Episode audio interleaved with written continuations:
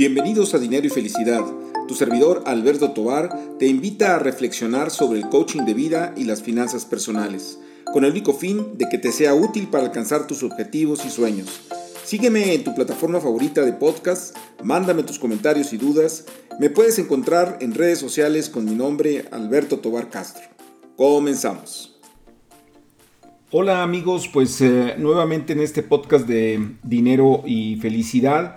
Y en esta ocasión eh, quisiera platicar con ustedes y reflexionar sobre un tema, sobre el conocimiento. Eh, creo que esto puede servirnos para un poco determinar cuáles son, pues ahora sí que nuestras carencias o cuáles son nuestras habilidades y también de alguna manera comprender el entorno en donde nos vamos desarrollando. Esto también tiene que ver, por supuesto, con las finanzas personales, eh, con el aprendizaje que debemos de tener sobre ellas, pero creo que se, aplica perfectamente a cualquier pues ángulo que le queramos dar en términos del conocimiento. Y estoy hablando de los niveles de aprendizaje eh, que pues describe eh, un filósofo y antropólogo americano, Gregory Bateson, eh, y determinó que, bueno, las personas pasamos por cinco niveles de aprendizaje que valdría la pena, pues, eh, ahora, ahora sí que irnos, irnos eh, calificando en cuanto a lo que nosotros nos interesa en la vida. uno de ellos, el primero, es lo que él llama la incompetencia inconsciente. Yo diría que la incompetencia inconsciente, es decir, no saber que no sabemos, es eh, cuando tenemos esa capacidad de, sorprendernos, cuando vemos a lo mejor un video en YouTube o escuchamos a alguien y dice, wow, eh, eso no lo sabía. Es decir, estamos apenas haciéndonos conscientes de que tenemos una ignorancia en ese sentido. O sea, cuántas cosas que, no, que no sabemos y que en su momento inclusive deberíamos de saber, ¿no? Eh, creo que es muy importante entender la ignorancia no como un insulto, sino como más bien una característica. Es como si a mí en algún momento me dijeran, oye, este, pues ayúdame a reparar, eh, pues no sé, el, sanitario, ¿no? Y oye, pues yo no soy plomero, o sea, no sé, no sé cómo hacerlo, ¿verdad? O sea, y ahí sí estaría yo pasando a la segunda etapa, según este, este antropólogo, que es eh, la incompetencia consciente, es decir, me estoy dando cuenta de mi ignorancia, me estoy dando cuenta de que no eh, conozco, que no sé sobre un tema determinado. Y eso creo yo que es un, paso de humildad muy importante, porque ahí está donde se abre eh, pues el potencial de crecimiento, porque cuando nosotros reconocemos que no sabemos algo, tenemos la posibilidad entonces de estudiarlo, de experimentarlo, de preguntarle a alguien que sí lo conozca, y entonces se abre una ventana hacia el conocimiento. Y esto, digo, yo lo comento desde una perspectiva, por ejemplo, ahora de las redes sociales, que hay mucho hate, ¿no? En, en, términos de, los comentarios que alguien expresa y que de repente eh, personas que no tienen conocimiento, pues expresan un desprecio por algo, cuando creo que valdría la pena ser humildes y tener, estar abiertos a aprender, a conocer, y creo que uno no deja de aprender este, pues, eh, hasta que se cierra el, cofre del ataúd y aún así, bueno, si pensamos en otra vida, a lo mejor seguiremos aprendiendo en otra dimensión, pero independientemente de esto, de la parte espiritual, pues yo creo que sí tenemos que estar conscientes de lo que no, de lo que no sabemos, de lo que no conocemos y obviamente pues, buscar entenderlo.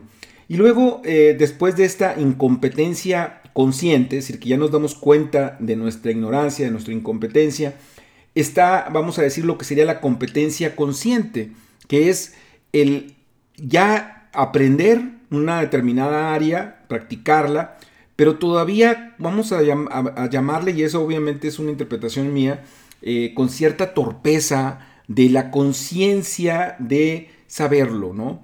Eh, déjenme ponerles aquí algunos ejemplos para que me entiendan lo que les quiero decir. Es como alguien que está aprendiendo a tocar guitarra o está aprendiendo a tocar piano, este, o está aprendiendo a, jugar ajedrez, este, o aprendiendo un, programa, un software. Como que tienes que estar muy atento a qué movimientos tienes que hacer porque estás consciente de que lo sabes, pero tienes que estar percibiéndolo para poder hacerlo.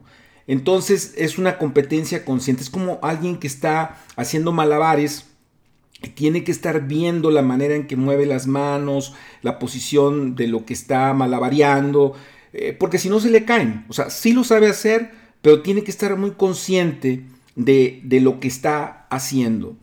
Eh, que creo que es un paso importante, o sea, fundamental, ¿no? O sea, si nosotros eh, lo, traducimos, por ejemplo, en términos de nuestras finanzas personales, bueno, eh, estar, es a lo mejor empezar a hacer un presupuesto, a lo mejor hacer un análisis de nuestros, de nuestros créditos o de nuestras deudas, de nuestras inversiones, pero todavía no tenemos, vamos a decir, esa facilidad, ¿no? Y ahí es donde entraría el cuarto eh, pues, eh, paso, vamos a decir, del conocimiento, que es la competencia inconsciente. Y esto es cuando uno se maravilla de la habilidad de cualquier persona en cualquier ámbito de, la vida. Es decir, es cuando vemos a, un jugador de fútbol eh, dominando el balón de una manera inconsciente, o cuando vemos a un jugador de tenis, o cuando vemos a un eh, artista eh, plástico o un artista musical, ¿verdad? Que alcanza grandes notas o que toca con una gran maestría un instrumento. Que, es o muy obvio lo que voy a comentar. Si, él, si esta persona, él o ella, pensara en, en lo que está haciendo, es muy probable que se equivoque. Porque no puedes estar pensándolo y haciéndolo al mismo tiempo porque pierde la maestría. Entonces, es esa competencia inconsciente, es cuando nos metemos a las cosas de una manera natural eh, y se convierte en muchos de los casos en hábitos. Si lo traducimos en términos de nuestras finanzas personales, es cuando ya estamos viendo, por ejemplo, tomando decisiones, pero siempre buscando alternativas eh, o, eh, analizando costos y gastos, haciendo cierto tipo de actitudes o de, eh, pues ejercicios, acciones que ya los hacemos en forma inconsciente porque ya pasamos por todas estas etapas, ¿no? Y el quinto paso, que a mí se me hace muy interesante también, eh, que sería el último, es lo que eh, Gregory Benson dice es la competencia inconsciente. Y es de alguna manera una vuelta a la conciencia, que es el paso del experto pedagogo, es decir, no solamente eh, tengo una competencia, una, eh, una competencia inconsciente, sino que ahora la hago consciente, o sea, la hago, sé, sé, conozco de mi sabiduría o conozco de mis conocimientos y entonces soy capaz de descifrar, de descomponer, eh, inclusive de innovar, eso es algo muy interesante, ¿no? Es este maestro que, de música, por ejemplo, que no solamente sabe interpretar, sino que ahora es capaz de hacer nuevas piezas, nueva música y se convierte entonces en un maestro de lo que hace.